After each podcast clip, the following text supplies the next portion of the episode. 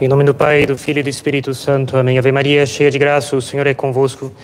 Bendita sois vós entre as mulheres, e bendito é o fruto do vosso ventre, Jesus. Santa Maria, Mãe de Deus, rogai por nós, pecadores, agora e na hora de nossa morte. Amém.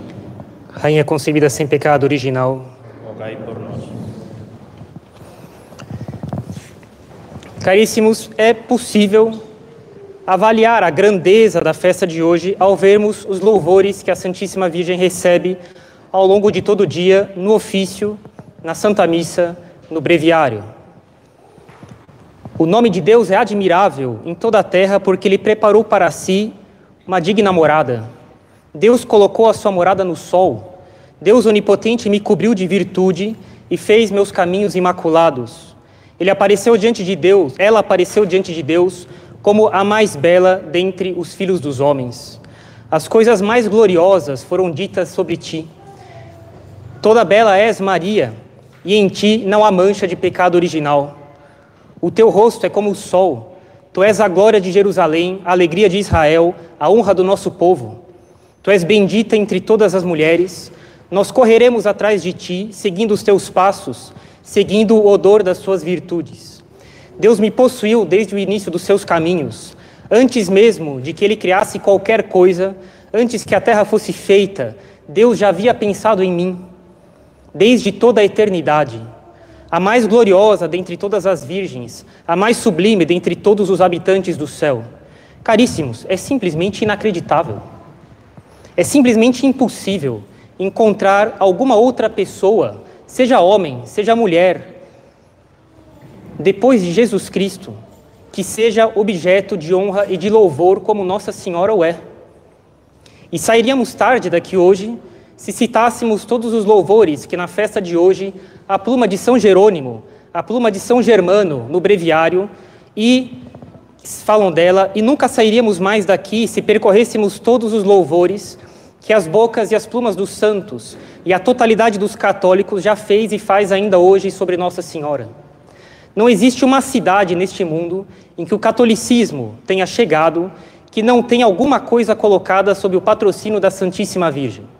Nomes de cidades, monumentos, locais, igrejas, capelas, incluindo a nossa capela, fazendas, barcos, associações de todos os tipos, universidades, livros infinitos dedicados a ela, consagrações pessoais, imitação das obras interiores e exteriores de Nossa Senhora, oferecimento das nossas obras interiores e exteriores, novenas, devoções, pedidos, pedidos, mais pedidos de auxílios a ela, inúmeras festas em honra dela, festas que são constantemente escolhidas para fazermos as coisas mais importantes das nossas vidas, iniciar um namoro, noivar, casar, batizados, ordenações. É simplesmente inacreditável Nunca se viu alguém receber tanta honra na história do mundo. E é bastante espantoso que nós ouçamos da boca de muitos ignorantes que a nossa religião oprime as mulheres, como se elas fossem pessoas de pouca consideração. É de deixar simplesmente embasbacado. Falo disso porque isso é para nós um pão cotidiano. O feminismo, nas suas, nos seus desdobramentos atuais, continua bastante presente em nossos horizontes e continuará ainda por muito tempo.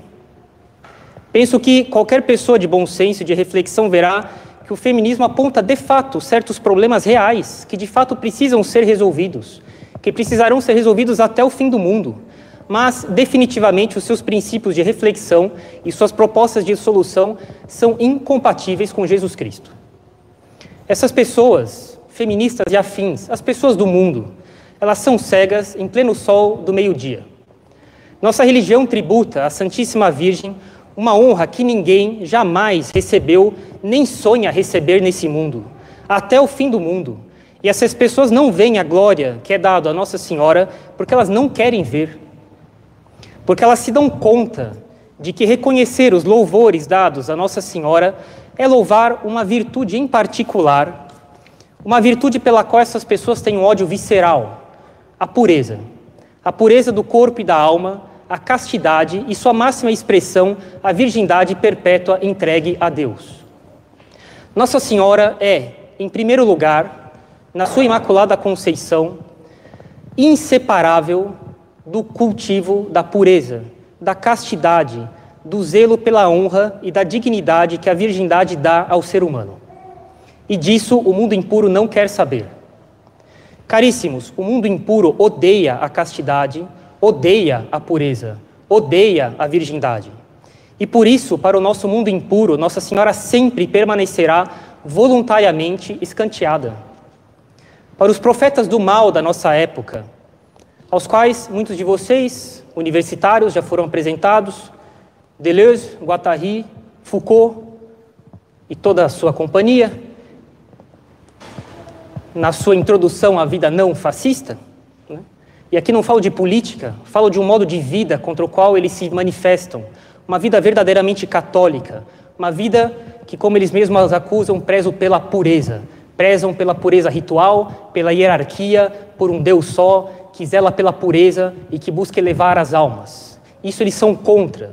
Nós somos fascistas para eles, e eu repito, não falo aqui de política, falo de um estilo de vida. Nós aqui, com a nossa estima pela pureza, a defesa pela pureza da família tal como ela é, com seus filhos, com a vida guardada na pureza, dentro e fora do casamento, nós somos fascistas para eles. Eles se consideram verdadeiros profetas, cuja missão é nos libertar da prisão do moralismo, da lei moral, da religião, da prisão da pureza. Eles são os inspiradores da nossa cultura atual, do nosso entretenimento atual, entretenimento sujo, entretenimento baixo, desequilibrado, em nível hospitalar mesmo, tamanho desequilíbrio. Porque eles se acham investidos de uma missão. A missão deles é de nos arrancar da pretensão opressora que a nossa religião tem de nos fazer puros. De nos fazer puros no corpo e na alma. Pela castidade, pela eliminação de qualquer pecado, pelo reinado de Jesus Cristo em nós e na sociedade pela realeza da Santíssima Virgem. Caríssimos, a festa de hoje e as honras que nós prestamos à Santíssima Virgem são a nossa resposta ao mundo impuro e sujo. É o nosso alistamento sob a condução da Rainha de toda a criação, nossa militância debaixo da generalíssima dos exércitos de Deus. É o nosso compromisso de lutar pela nossa pureza, pela castidade, pela virgindade, um verdadeiro culto de imitação à Santíssima Virgem. É assim, não pode ser de outro modo. A Santíssima Virgem merece, nós devemos a ela admiração e imitação, mas mais imitação do que admiração. Não se concebe uma verdadeira devoção à Santíssima Virgem sem ao menos ter uma séria intenção de imitá-la. Um servo fiel da Santíssima Virgem faz de tudo para afastar dela qualquer desagrado, que ela possa receber de nós. Se esforça para dar para ela tudo o que de algum modo pode causar para ela alegria. Devemos realizar todos os esforços para fazer com que em nossos pensamentos, em nossos desejos, em nossas palavras, não haja nunca alguma coisa que possa, de algum modo que seja, desagradar o olhar dela, em particular, o olhar puro de Nossa Senhora. Um servo fiel da Santíssima Virgem empenha-se em se tornar sempre mais estimado e aceito por ela. E será assim se nós cuidarmos com muito empenho em adornar a nossa alma com todas as virtudes, e de maneira particular aquelas virtudes que brilham de um modo muito, muito especial na Santíssima Virgem, a humildade e a pureza.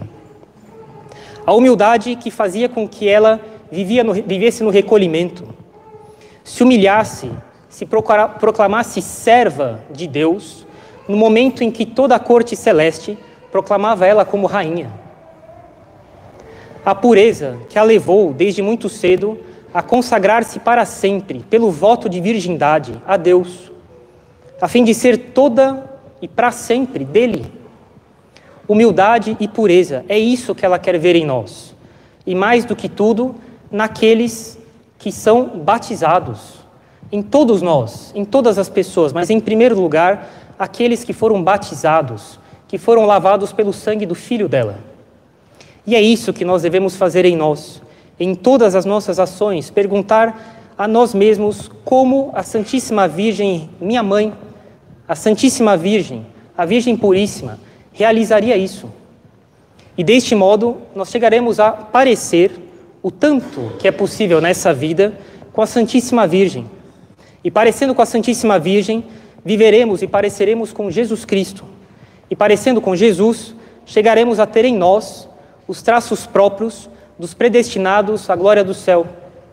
Caríssimos, sejamos zelosos, zelosos pela pureza do corpo e da alma, pela castidade, pela pureza, por, para evitar qualquer pecado, primeiramente os graves, mas depois também os veniais, em retificar nossas intenções, em fazer com que todas as coisas sejam uma imitação perfeita da Santíssima Virgem.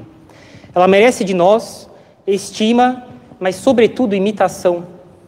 Um verdadeiro devoto da Santíssima Virgem não concebe ser devoto a ela sem imitá-la.